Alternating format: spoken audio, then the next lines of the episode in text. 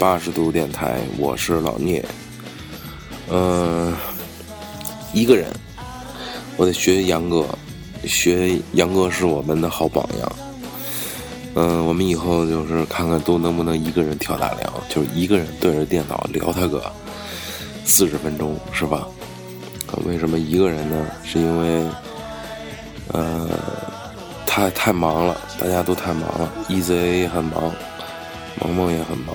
然后其实我也很忙，所以就是没有时间凑到一起跟给大家录节目，然后时间呢又间隔的太长了，一下间隔了得有两个多星期，我也是实在没办法了，就你再不录的话。大家就急了，再不录的话，就真的对不起这些可爱的听友们了。所以我只能在我有时间的情况下，能想到的一个一些一些选一些题目，跟跟大家聊一聊。嗯，我一个人能聊什么呢？呃，其实也什么都能聊，也什么都不知道怎么聊。嗯，所以我只能聊聊擅长的。就是跟跟我工作相关的一些一些东西，比如这个呃越野车，因为我是大家好多这个老听友也知道了，就是我是呃做越野车媒体的，所以呢可以跟大家聊聊越野车。呃，在聊之前呢。先给大家念留言吧，还是老规矩，省得下次再念了，对吧？嗯，悲剧方便面说这个评论人生低谷，气功疗法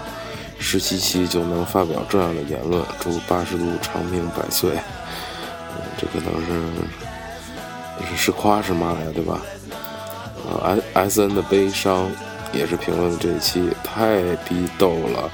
赞毛茸茸和贼，最后吐槽下为什么总感觉萌萌老要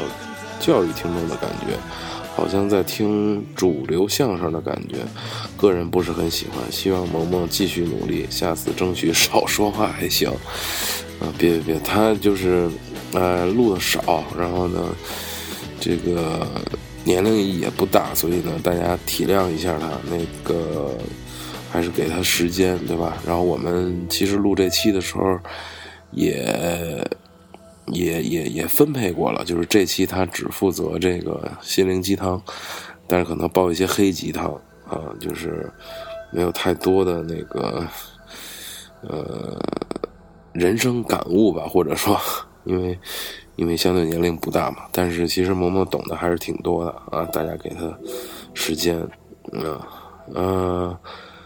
杭州小二哥说：“这个猛料胖胖的杨哥原来是受了刺激才成了励志哥啊！是是是，嗯，巧儿哥还说，一颗气功界的新星被俩糙老爷们扼杀在摇篮里，这绝对是气功界的低谷啊！嗯，对，这萌萌是要练气功是吧？嗯，张志敏，张志敏说这期等了好久。”嗯，是，就是你这期也会等很久。你看现在都没有什么评论了，所以再不赶紧录节目就就完蛋了，完蛋操了，知道吧？所以就只能赶紧录节目了。嗯，下面就是先听首歌吧，听首歌，然后那个大家好进入状态，好吧？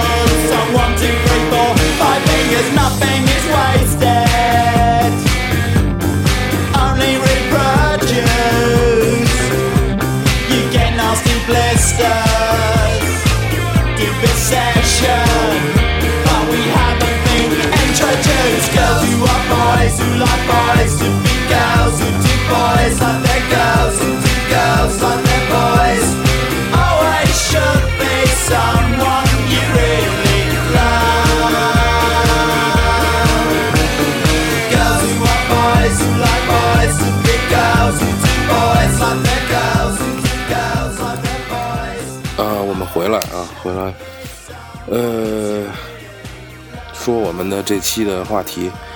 我一个人跟大家嘚啵嘚啵汽车，呃，感兴趣的呢就听听，不感兴趣的呢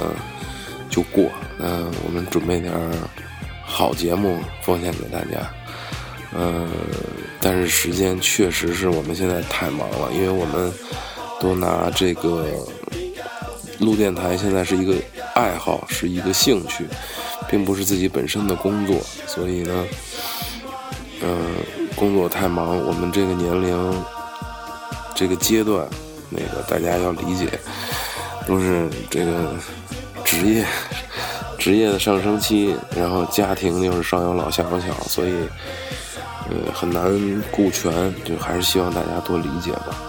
嗯，我尽量也给大家带来一些，如果我有兴趣的有一些节目，因为我原来也想过，如果三个人每人都录自己的节目，其实也挺有意思的，可能没有那种大家在一起录音的效果，没有那种互相插呀、互相说呀、互相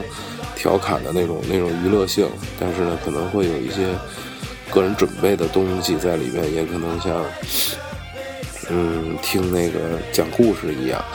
就每个人兴趣爱好和每个人的性格，可能大家都会有所了解了。嗯，还有擅长的一方面，所以就是尽量不耽误大家收听节目。所以我们还是想尽量想些办法，能让大家尽快的收听到节目。嗯，这次呢，我就给大家随便唠叨唠叨唠叨些我擅长的。或者说叫我工作方面有关的，所以我还能唠叨出来，也不用准备太多，就跟大家随便聊一聊，谈谈一谈，然后大家可以留言给我，然后也可以互相讨论，嗯、互相的呃切磋吧，也不能说切磋，就是嗯，大家互相交交流吧，因为这个东西，有的人就是很很资深，就是越野车呀或者车辆方面很资深，就是老师，就是大师，呃，但是不懂的呢，菜鸟呢，可能又相对希望学到一些东西，希望知道一些东西，所以就是大家互相的互相交流，就肯定有好多朋友，专业的朋友啊，就听到我说的这些，觉得，啊，你这个太烂了，或者太怎么样了，嗯、但是相对我说的呢，这次可能就是还是普及性的，因为毕竟听友。呃，听友们可能接触的这个少，所以我就说的肤浅一点，说的呃说的浅显一点，浅显哟，浅显啊，说浅显一点。嗯、跟大家聊聊这个越野车，这个越野车是怎么回事呢？嗯，什么叫越野车？因为它你看它有一个定义，就是说，一般我们来讲车辆，比如说叫什么什么什么消防车、什么警车，对吧？它都是一个一个功能性。其实这个越野车也相对于是一个功功能工具型的车。要感冒啊！我其实现在哦，给大家再插插一句，给大家再背书一个背景，就是我现在不在北京，我现在在四川出差。其实我是在酒店的房间里给大家用一台笔记本录的这期节目，可能声音效果也不是很好，嗯，然后就就就先这样吧，我觉得还可以，可能听着，嗯，就一台笔记本一个人说，可能效果还可以，所以呢，大家就是嗯多理解吧也，嗯，出差来了，出差是什么差呢？就是新的那个奥迪的 Q 七的试驾活动，也是也是一个 SUV，一个奥迪的品牌下面的一个 SUV。这个奥迪 Q 七呢，最早也是在二零零三年的时候出的这个概念车，然后二零零五年的时候上市的。概念车呢，也是为了纪念它的一个比赛，那那个比赛连续三年拿了好成绩，然后呢，纪念那个比赛好像是这么个历史啊，然后，呃，出了这款就是运动型的 SUV，呃，不怎么叫不不能叫运动型，就全全部全，嗯，就是运动型车吧，就是全地形运动型车，就就就所以就这个这个解释就是 SUV 嘛，叫 Q 七，呃，十年它出了这个最新款的。过来参加这个试驾的活动，呃，接着说咱们的那个越野车啊，呃，哎呦，还挺难受。然后，嗯，说到哪儿了？历史是吧？其实越野车的历史呢，应该是从这个军车、军用车演变过来的，因为大家伙儿可能都知道，就是在。二战期间、一战期间，最早美国的那个品牌叫做威利斯，这个车型不是品牌，这个车型叫威利斯，嗯，是越野车的鼻祖吧，算是，就是那个那个大家能在那个老电影里看到的，或者或者是战争电影里能看到的那个美国军用的那个方头的那种方方的那种吉普车，就是大家简称的吉普车嘛，叫做啊威利斯。那个是越野车的鼻祖，嗯，给大家稍微普及一下，就是，嗯，越野车就是越野车，SUV 呢就是 SUV，呃，没有吉普车这个概念。吉普车呢是，嗯，中国人后来这么叫的。为什么这么叫的呢？是因为这个有一个北京吉普汽车公司，好像是有这么一个一个单位。这个单位呢，就是它的中文名字就叫吉普。那最早呢，这个吉普也是因为这个 J J E E P 这个英文，嗯，音译过来的一个一个词。然后呢，最早这个北京吉普公司呢，就出了这个什么最早的越野车啊，比如说二零二零啊，比如说切诺基啊，所以大家就认为这个这一类的车就叫做吉普车。其实吉普就是因为就是那个美国的，呃，戴姆勒克莱斯勒品牌下面的一个一个车一个一个一个品牌，就是 J E E P Jeep，其实是专指它的叫 Jeep，然后其他的车车型呢都不能叫吉普车。你看到大街上的那个长得像吉普车样子的车，大家以后不要再叫成吉普车。就叫它 SUV 或者叫越野车都可以，或者你就统称 SUV 都没有问题，啊，就就就叫 SUV，嗯，不要再叫成吉普车了，因为它根本就跟吉普没有关系，嗯，就这个军军车演变过来的，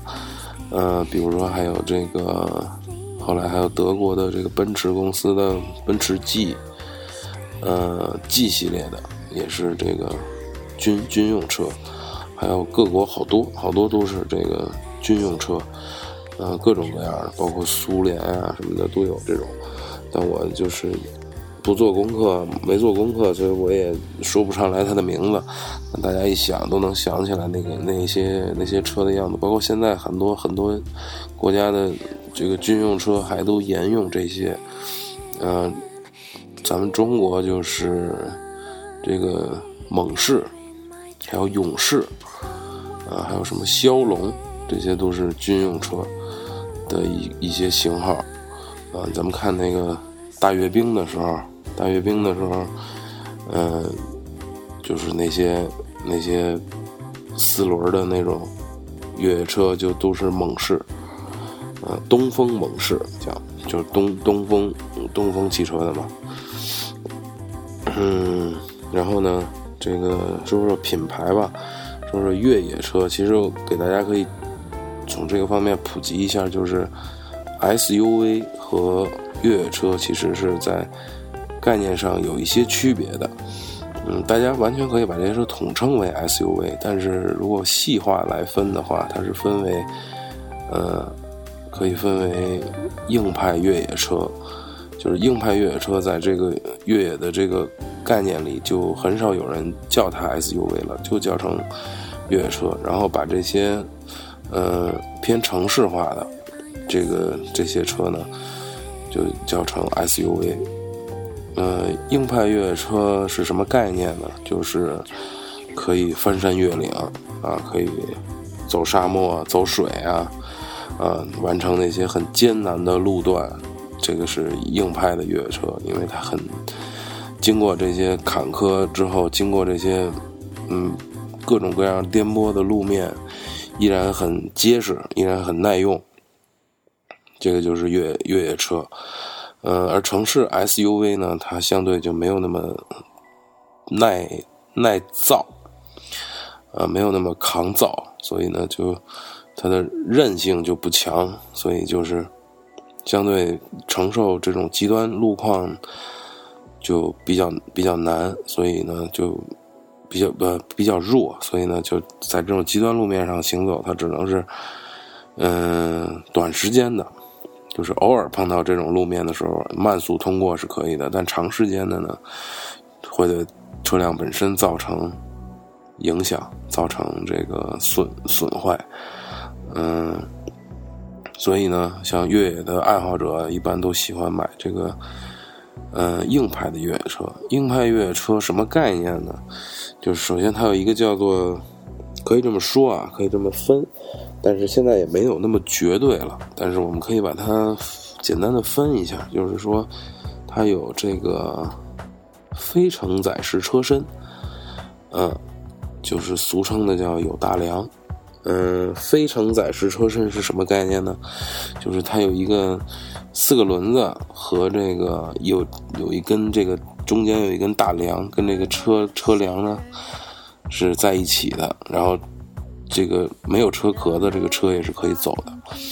就是车壳子就是车壳子，就是一盖儿，就把它盖在上面。然后呢，座位啊什么的都是跟这个跟这个整体的这个底盘连在一起的。然后所以没有车壳，这个车是可以走的，就是有四个轮子，有发动机，这些东西就够了。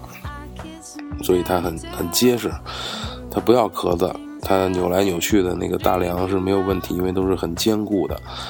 嗯。呃，啊，承载式车身呢就跟这个不一样了。承载式车身呢，就是它承载在这个车壳上，它没有车壳是不能走的。好多东西它是要有这个跟车壳子连接在一起，它中间是没有这个大大梁的，就是没有一个叫什么，怎么讲，就是没有底盘也不对，对吧？这么这么说也不对，就是说没有一个。硬连接吧，或者叫什么，就是它基本的件儿都是跟车壳连接在连接在一块儿的，所以当这个车有极端的路况的时候，车是会左右颠簸、前后摇晃，所以作用它把力量作用在这个车壳的时候呢，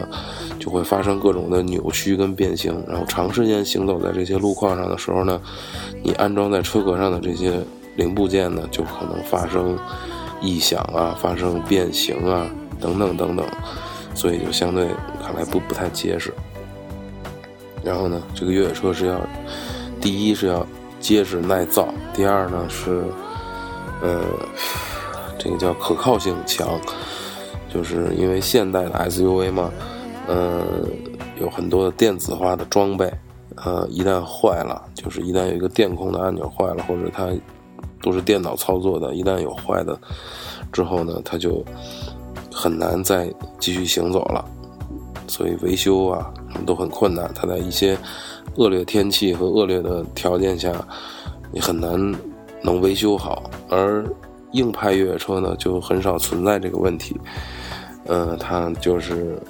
它只是为了越野环境而生，所以呢，它其实少了很多的舒适性。呃，少了很多的娱乐性，或者是少了很多的，呃，叫什么那些电子化、高科技的东东西。但是现在这个科技越来越发达，啊，就是能把越野车做得越来越舒适、越来越高级豪华，也不是没可能的，因为现在很多厂家就已经做到了。所以可靠性这方面呢，是越野车比较呃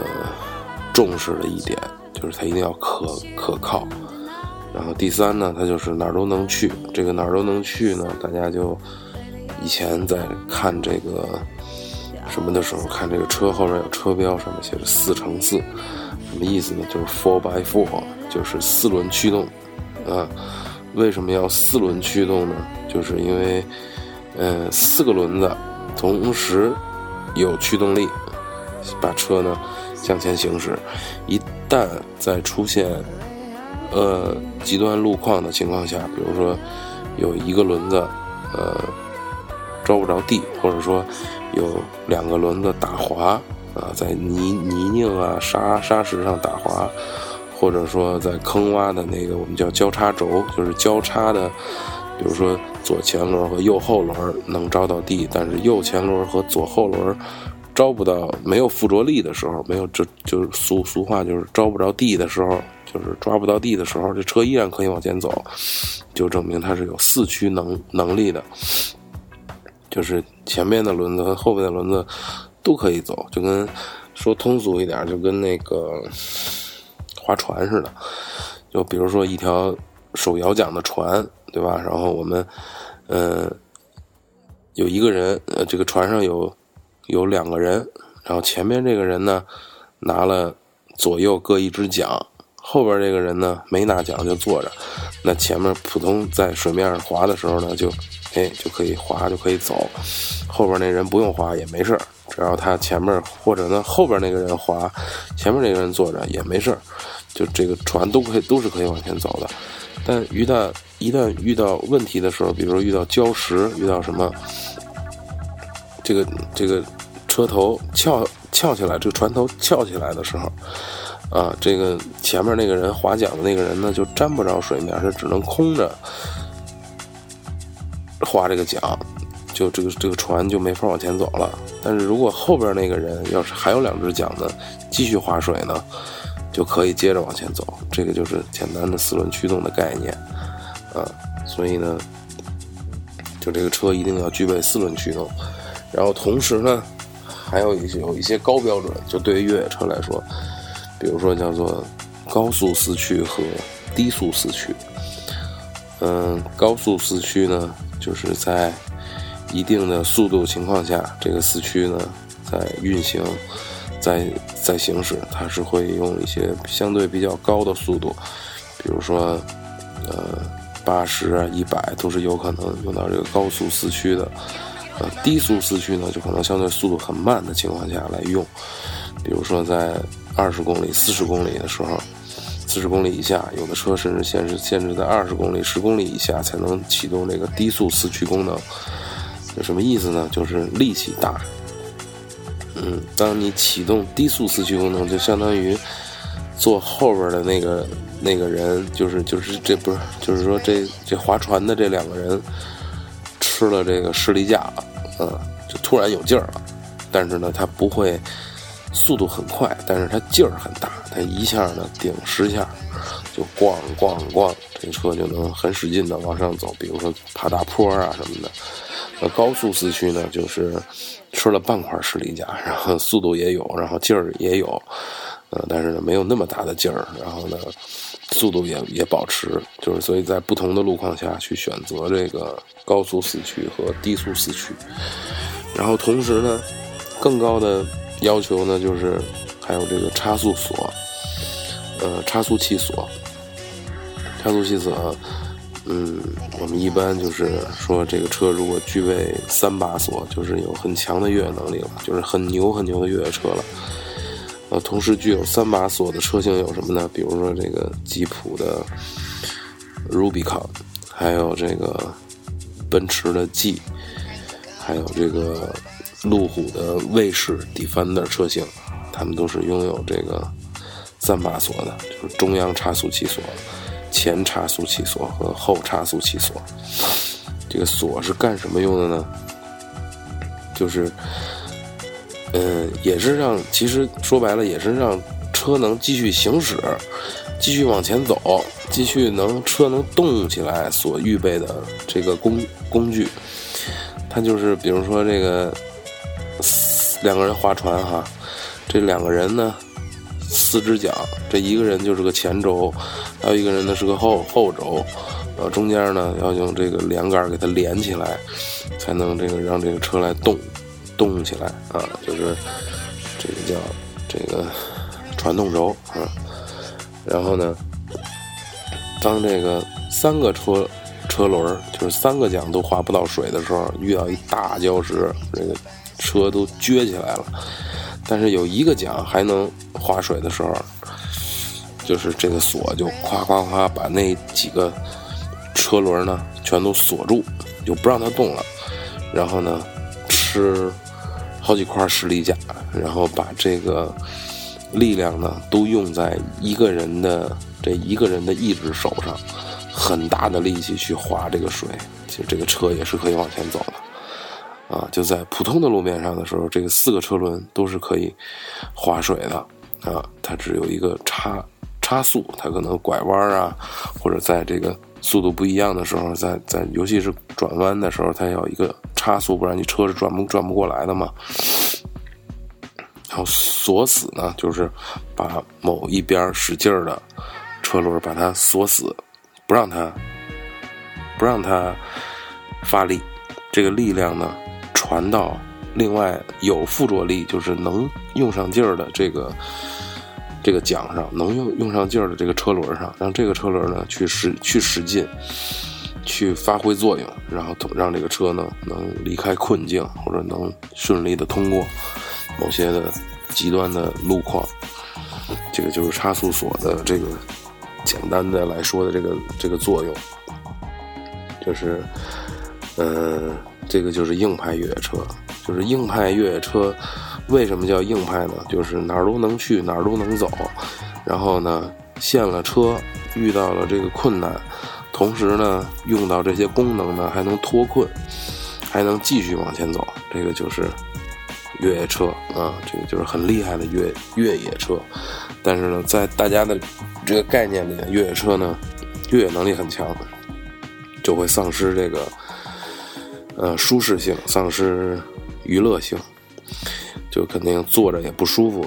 然后呢，开着呢也不舒服，长途驾驶呢很累，然后空间可能也不大，然后又没有很多的娱乐功能。人家装的都是高级二十三个喇叭、二十四个喇叭的音响高级车，这个车能有俩喇叭让你听听歌、解解闷儿，听听八十度电台就不错了哈。所以说就是娱乐性，嗯，舒适性就少了。但是现在的科技越来越发达，原来是这种状况，但现在科技越来越发达，大家把这些娱乐性啊、舒适性啊。越野功能啊，都可以融为一体，让这个车呢越来越好。因为开越野车的人，喜欢玩越野的人越来越多，大家生活水平提高了，科技越来越进步了，大家希望开着越野车呢去到处的，呃玩儿，到处的去旅旅行。所以在长途的驾驶过程当中呢，就希望希望呢有舒适性。呃，有这个休闲放松的功能，然后呢又有通过性，这个就是越野车的一个标准的一个描描述吧，叫做通通过性，一定要通过的能力，呃，要具备这种功能啊，所以大家就很喜欢买这种的车。现在，嗯，同时呢，还有一些这个呃可以进行改装的空间。就这个车呢，它有这个扩展性、延展性，啊，它好多的这个汽车的配件公司啊，或者自己的本身的汽车厂厂家呢，就是为这个车进行了好多升级改装的部件，可以为这个车进行更高级的改装，让这个车具备更高的通过性、更高的舒适性、更可靠的呃行驶能力。呃，等等，这种改装，嗯，那我们就说说改装，啊，顺着往下说，改装，嗯，改什么呢？就一般来讲呢，比如说改一个大轮胎，改大轮胎呢就要升顺顺顺带着呢就要把悬挂加高。就你看咱们看到那个越野车都是高高大大的，嗯，为什么高高大大的呢？就是它需要通过性，它需要这个底盘很高，比如说这个底下有水啊，有石头啊，它能它能过去，所以呢就把底盘升高。悬挂加长啊，然后甚至现在用到了这个脚牙的避震，还有什么氮气避震，就能升能降，各种各样的啊。然后就是原来是油压嘛，现在就是用油的作用在这个避震里，呃，上下上下。但是油呢，可能你使用长了，温度会变高，会影响这个减震的这个作作用，要时间长了可能会坏。而这个气动的避震呢，可能相对就好得多。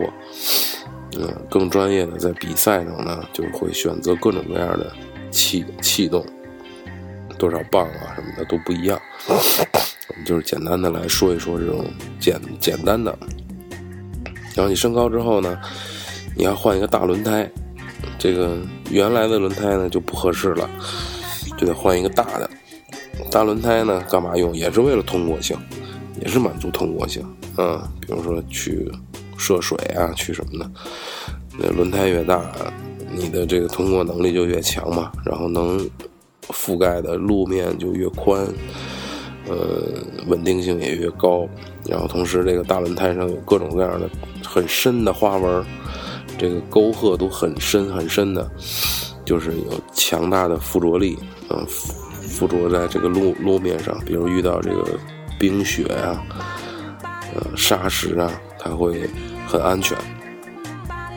然后呢，泥还有这个泥地，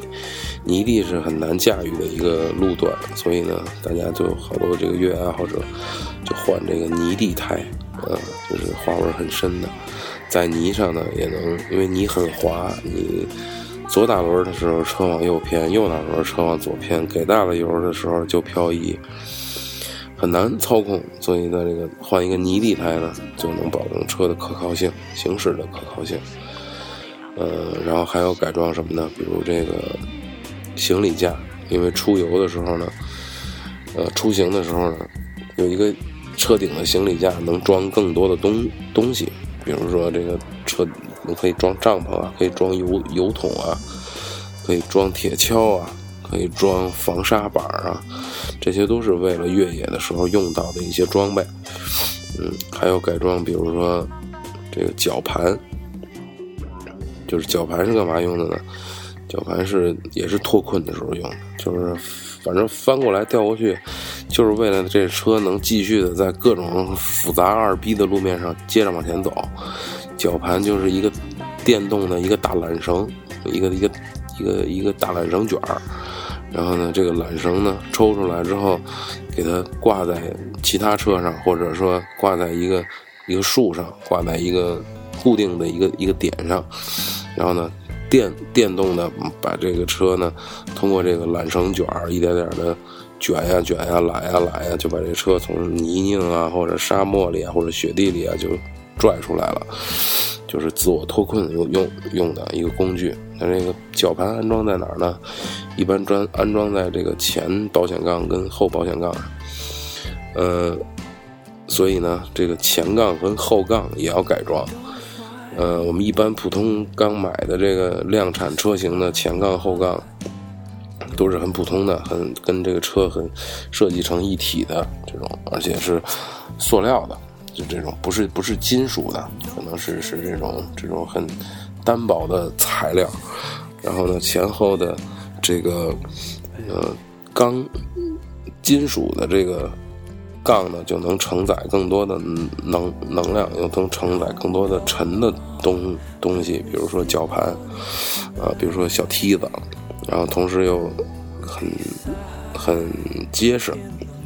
比如碰到大石头啊。碰到草啊，碰到树啊都没有问题，就是可以迅速的，嗯，迅速通过，或者说不会让车受到损损害，保护车身用的，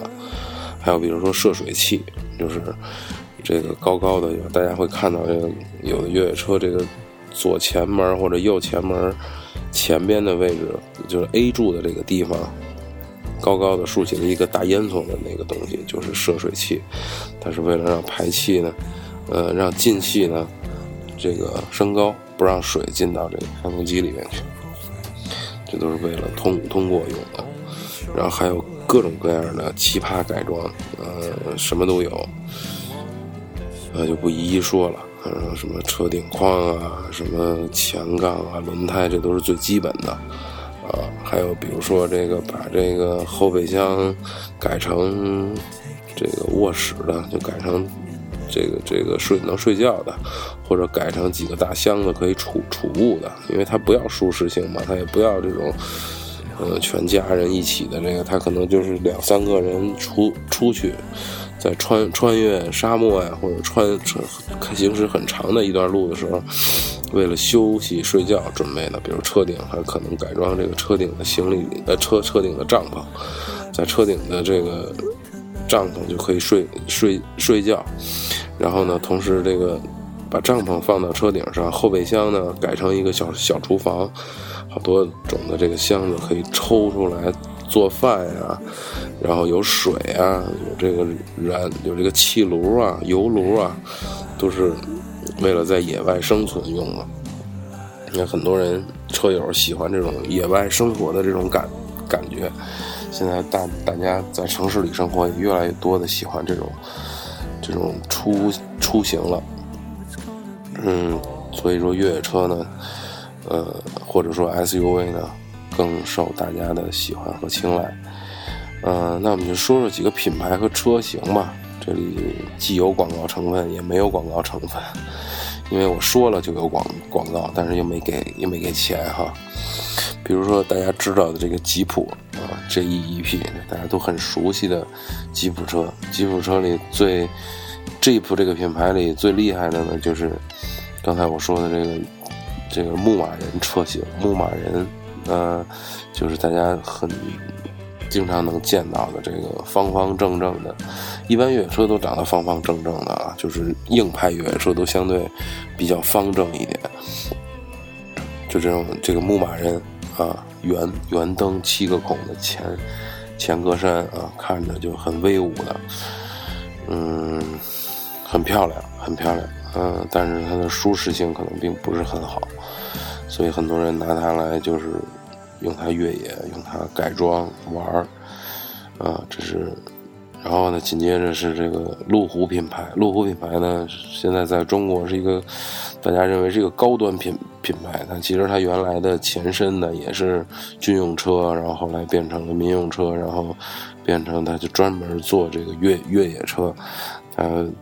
其实它每一款车型的越野能力还都是可以的，都是比较不错的。比如说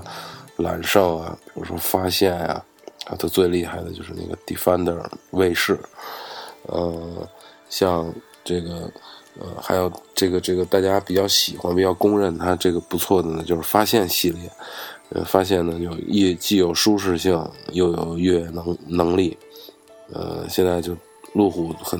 很这个推推崇的自家呢，叫做这个，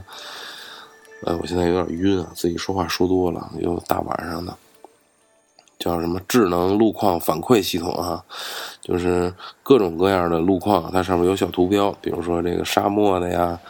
这个这个沙石的呀，雪地的呀，它都给你特傻瓜的标注在那儿，你只要选择这个相应的行驶模式就可以了，就不用再。呃，很专业的去让你操控各种，因为原来的越野车，比如说它分分成，哦对，刚才讲的时候还忘了一点，就是说这个越野车还分这个全时四驱和分时四驱。呃，全时四驱呢，就是在任何路面上、任何时候行驶呢，都是四四轮驱动模模式。然后呢，呃，分时四驱呢，就是在需要四驱的时候才。切换成四四四驱模式，平常呢只是两驱，呃，可以前驱，可以后驱，啊，一般是后驱，然后呢切换成四驱，就是它有一个呃，就是以前的越野车，大家会看到那个那个挂档的那个挡把边上有一个，还有一个小挡把，就是切换四驱用的，它会切换成四驱，然后切换成高速四驱，切换成低速四驱。呃，你看到有两个挡把的车，就是越野，就是很强的越野车。但现在很多不是挡把，它已经改成按钮了，改成这个电子的按钮，一摁就 OK 了。嗯，然后这个就是这个分时四驱和全时四驱。我刚才说哪说到这个了？啊，说到这个傻瓜越野模式哈，各种的傻瓜的路路虎的这个傻瓜越野模模式，只要你选择就可以了。然后呢，还有这个丰田的品牌，日本的这个丰田品品品品牌下面的这个兰德酷路泽系列啊，这个 LC 两百，然后普拉多就是原来大家俗称的叫霸道。然后还有这个 F 勾 Closer，F F 勾酷路泽现在已经在中国已经停产了，就是圆圆的那种，还长得还挺有意思的圆灯，然后跟打包子似的那么一个车，呃，也挺可爱的。然后还有这个丰田的城市 SUV 的呃鼻祖吧，叫 RAV4，就是 RAV 四，就是它的其实是嗯跟大家。可以普及一下，就这个车呢是城市 SUV 的鼻鼻祖，就是它是第一个提出这个城市 SUV 概念的。但是呢，其实这个车的越野能力也是很强的，在通过一些极端路面的情况下，也是相当可以的。但是它并肯定不会有它的这个大大哥普拉多和 LC 两百那么的金造，那么的。那么的牛叉，但是它也是很厉害的小小弟，嗯，然后像一些比较偏，就是现在会有这种比较偏越野功能、比较偏越野性能的城市 SUV，就是长得比较像城市 SUV，兼顾了这种城市 SUV 的概概念和理和理念，同时它偏偏向越野车，比如像这个 RAV4，还有这个什么奇骏啊，还有这个。铃木的维特拉呀，呃，铃木呢也很厉害。铃木有一个小车叫吉姆尼，就是小小的，也是一个小硬派，就大家俗称就是小小硬派，呃，很厉害的越越越野车。然后还有什么品牌啊？比如说这个啊，奔驰，奔驰的 G 系列，呃，就是大家看到那个大大铁壳子似的方方的那个奔驰 G。那也是很厉害的越越野车，呃，然后还有像宝马，还有这个奥迪，这个什么 Q 七啊、X 五、X 六啊，都是偏运动型的 SUV，它越野功能其实并不强，可以说几乎没有啊，几乎没有。呃，还有什么呀？比如说比较大品牌的，大家知道的。嗯，一时半会儿我也想不起来了。呃，三菱对三菱，三菱有这个帕杰罗，帕杰罗系列，或者叫这个大家车友都俗称叫山猫。帕杰罗有一个大一点的叫帕杰罗，就是 V 一系列，什么 V 九七啊、V V 七三啊，老的叫。新的呢，这个这还有这个帕杰罗运动，叫帕杰罗劲畅，啊，也是很很厉害的越越野车。嗯。然后还有还有什么？还有最早的这个北京吉普的这个二零二零系列，就出了好几款，什么战旗呀、陆迪呀，各种各样的，就是老的那个军用吉普，啊，那也是很多越野车爱好者的心目中的这个叫什么红红旗标杆产产品吧，也也算是有文化的这种。嗯，好多，其实有好多，还有这个这个呃，日产有一款车叫做这个途乐，啊，也是很很厉害的越越野车。嗯，就反正大家就按照这个思路去看吧，就是这一类的都是越野车。现在最大的问题就是好多朋友，好多我周边的朋友问我，就是要换车呀，或者换更大的车呀，换第二辆车呀，买什么？他他们都是想买 SUV，就是买买买什么 SUV，买哪一类的。前两天有个朋友问我这个劲畅，啊，不是不是不是劲畅，是这个呃，叫什么？福特的，福特的，福特劲劲炫吗？还是叫叫什么？我忘了。就福特的那个比那个探路者小一号的那个叫什么来了？想不起来了，突然脑子空了啊！就是大家知道那那款小的福特的那个叫，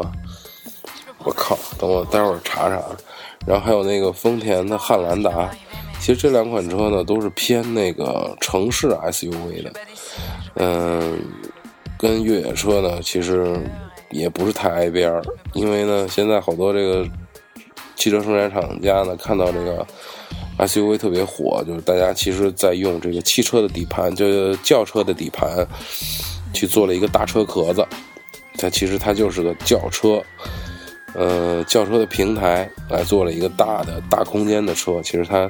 并不具备多功能运动的这种能力，呃，它就是一个一个轿轿车。所以呢，嗯，大家可能就是。会误认为这些车有很强的越野能力跟通通过性，但其实并不是，它它只是这个这个这个叫什么城市 SUV，只是大空间的大轿车，嗯，这么个概念。所以呢，它有一些这个高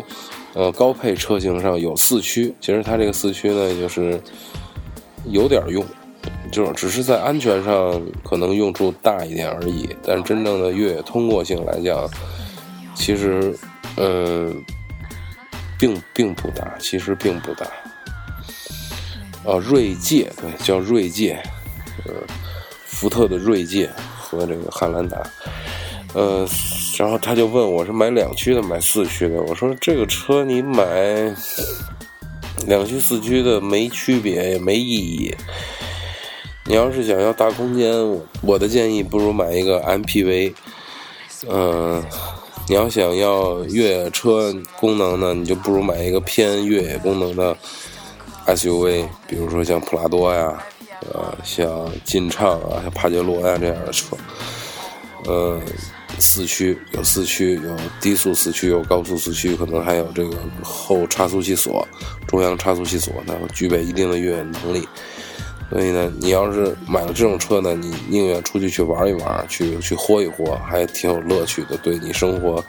有不一样的感觉。甚至有好多车友去玩了几次越野之后，很喜欢这个，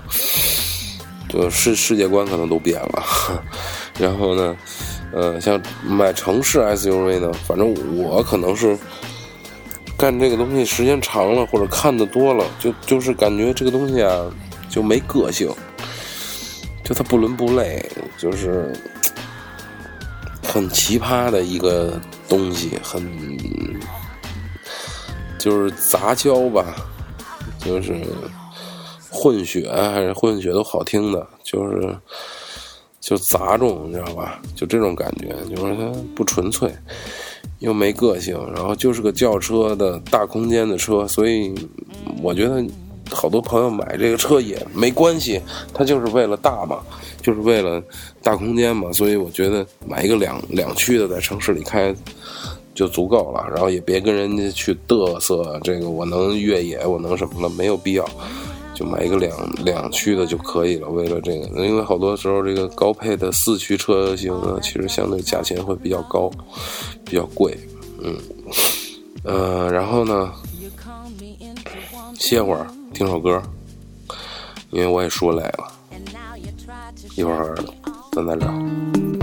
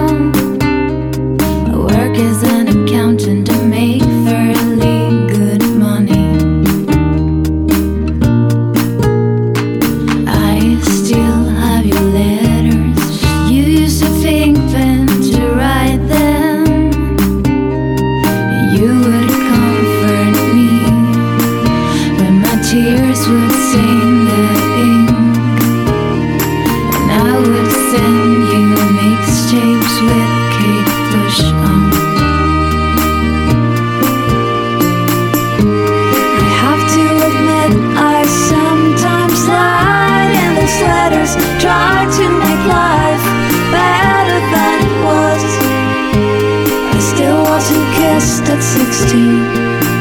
and I still need a friend. 嗯，然后我们接着说，歇了会儿了，接着说啊，这一个人嘚吧嘚吧还挺有意思。还有几个东西，我们再简单说说，这期就差不多了。嗯、比如说这个，嗯、出行，你开了这个越野车呢，就得出去玩儿。嗯、越野车其实看重的不是速度，是呃，不是快，是慢，是安全，呃，是有通过性就可以了。它只要能在这个高这个这个极端的路面上有这个这个很好的通过性，这个越野车就就合格了。然后你的出行也保证了安全了。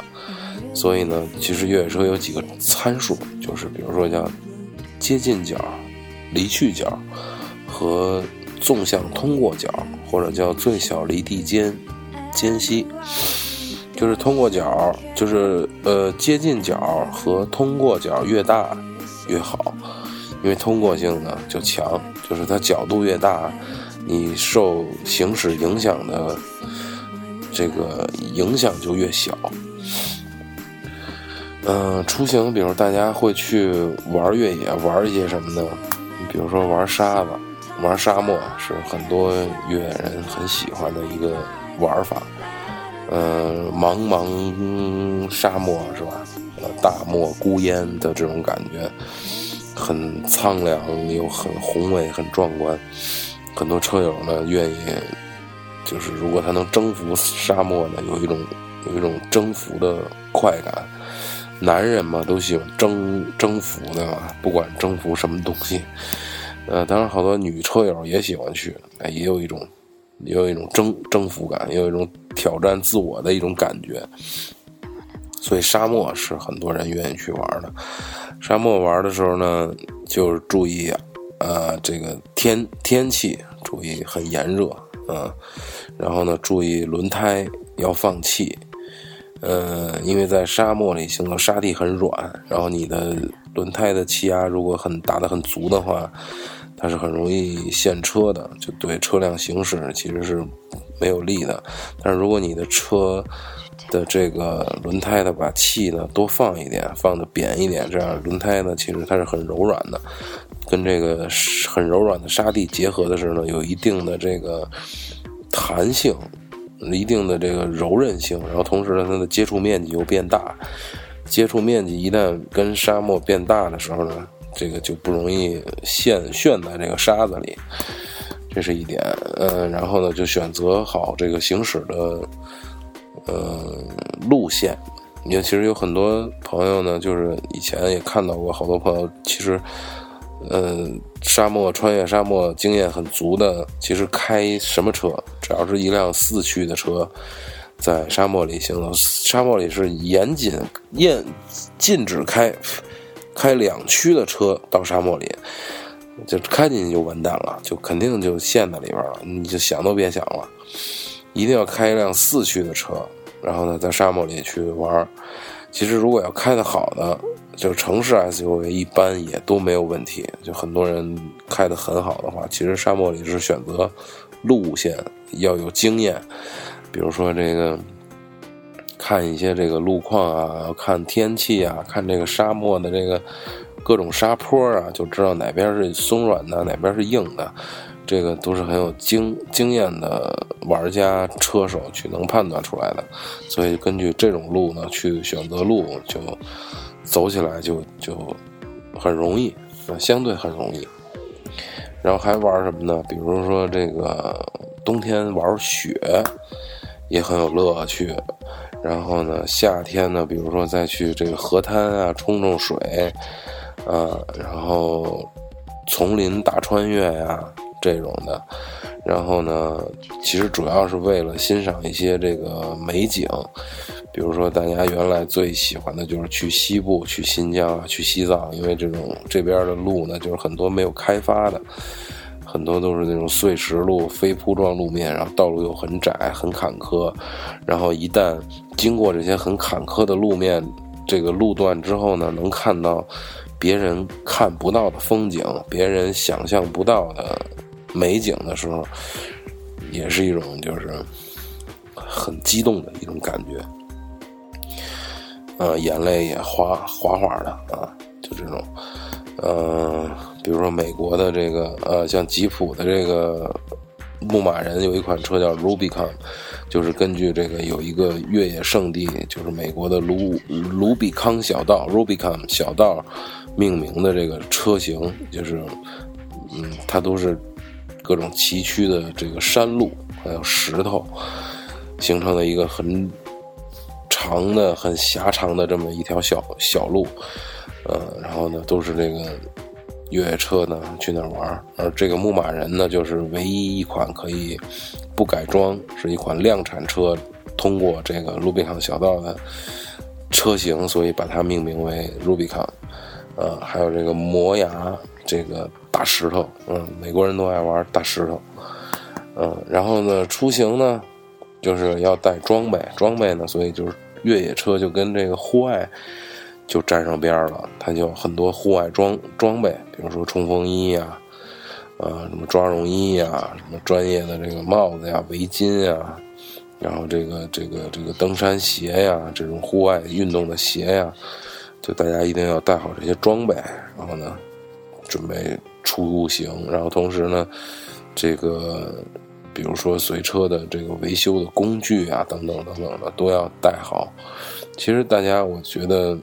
不妨，比如说像我们听我们节目的这些听友，现在都是相对可能年龄小、年年年纪年纪小一点的，年龄大一点，如果有经济实力呢，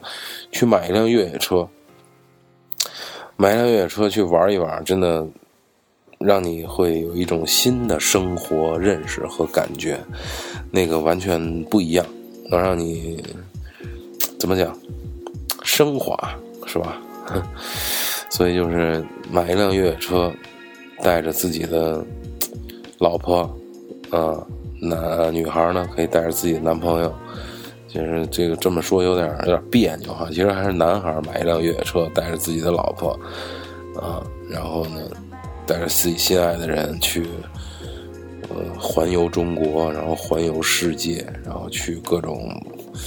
就是因为你开一辆越野车，你是哪儿都可以去的，很多地方轿车到不了的地方，你都是可以去的，去得到的。比如说非洲，对吧？虽然，呃，你开越野车可能你也未必能去得了，就是，嗯，这事有点有有点难哈，嗯，但是起码就是说，人家能让你去的时候，你能。你能去，那你开轿车你就去不了。嗯，比如说沙漠呀这种地儿，然后西藏啊这种地儿都是可以开越野车能嗯，保证安全能去得了的。去去看一看，去玩一玩，嗯，生活截然不同，生活很有乐趣。嗯，然后呢，还说点什么呢？说说这个越野车的，我觉得的未来吧。其实这个越野车，我觉得应该是真的玩的人越来越多了。然后我也觉得这个越野车呢，应该，呃，因为越野车讲究的是，就是比较喜欢的都是大排量，因为它需要一个低扭矩。低扭矩什么意思呢？就是。劲儿劲儿大，就吃了士力架那感觉，你知道吧？所以就是大排量、低扭矩，但是呢，其实这样并不环保。嗯，未来是很有可能出，比如这种混合动力的越野车，比如包括如果新能源有这个发展的话，用新能源的这种嗯 SUV、新能源的越野车，能更好的。操控更有可更可更可靠的情况下，我更愿意能更环保一点嗯，所以呢，其实未来嗯，未来怎么讲呢？就是越野车肯定会越野的能力越来越强，但是未必有很多能让你去越野的路了，因为现在路修的也越来越好了。嗯，去趟西藏，走这个三幺八国道，随便开个什么车都能去了。嗯，甚至开个奥拓从去西藏这个这几条路全全都可以走了。所以路可能就越来越少了，但是，美景依然存存在，嗯、依然存在祖国的祖国的各各个大好河山，呃，当然也存在于你们的心中，对吧？嗯、所以就是，所以就是我也没什么可说的了啊，就大家就是有机会能去越野，能去感受户外的生活，因为它越野这这种状态呢，更贴近于自然，更贴近于内心，更接近自然的同时呢，就更接近于自己的内心。当你到戈壁上、无人区、沙漠这种雪山这种环境下的时候，你能看到的是自然的壮丽，自然的伟大。呃，甚至你相信有上帝的存在，而看到自己呢，却是那么的渺小。在城市里生活的自己呢，每天庸庸碌碌，或者说忙忙忙忙碌碌，意义何在呢？就去出去看一看世界，世界这么大，你们需要出去越野，需要寻找自己的内心，而越野呢，其实是一个寻找自己内心的很好的方式。如果大家有这种兴趣，可以跟我多交流，然后大家去出去看看世界，开开越野车，嗯，有一种很奔放、很激情、很刺激的感觉，又同时贴近于内心。为什么很多人玩越野，就是这个原因，又可以结伴。就是还有一句我们很著名的 slogan，叫做“无兄弟不越野”，没有兄弟。就没有越野，就是很这个意思，就是说，如果你越野的话，还要还可以结识很多的朋友，结识很多的爱好者，很结结识很多的伙伴，嗯、又有了朋友，又能看到了美景，这种生活谁不喜欢呢？对吧？嗯、然后呢，我们现在呢又有这种活动的平台，比如说我们叫做，我觉得很贴切，叫越野江湖。这个越野圈像一个大江湖一样，有大侠级的人物，对吧？有有自己就能上刀山下火海，一个人去戈壁，一个人穿越无人区的壮举的这种大师级的人物，还有这种呃第一次中国自己没有改装的车去参加达喀尔啊，这种老车手，这种都是江湖的呃传奇的人物，还有这种新入行的，就在北京周边，比如说大家知道的老掌沟啊什么的这种，去越越野，欣赏欣赏自然的美美景啊什么的，也是很好的。嗯，所以它就像一个大江湖一样，所以我希望大家有时间可以去越野，好吧？这期节目我一人嘚啵了这么长时间，喜不喜欢的呢？就他吧，主要是大家好久没听节目了，我嘚啵嘚啵啊，所以，嗯、今天就到这里，最后一首歌送给大家，拜拜，我这里说晚安。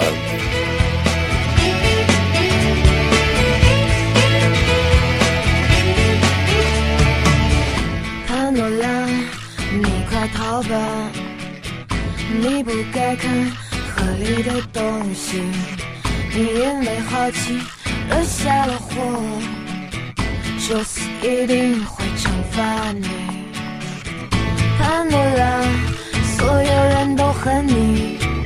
你该明白没有这个权利，我们的幸福从此就难了。无论如何来不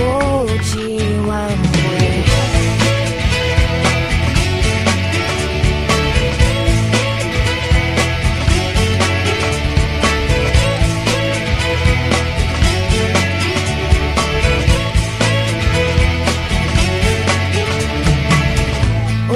只剩下希望了，所有的痛苦不得不面对。你惹的是非也实在太大了，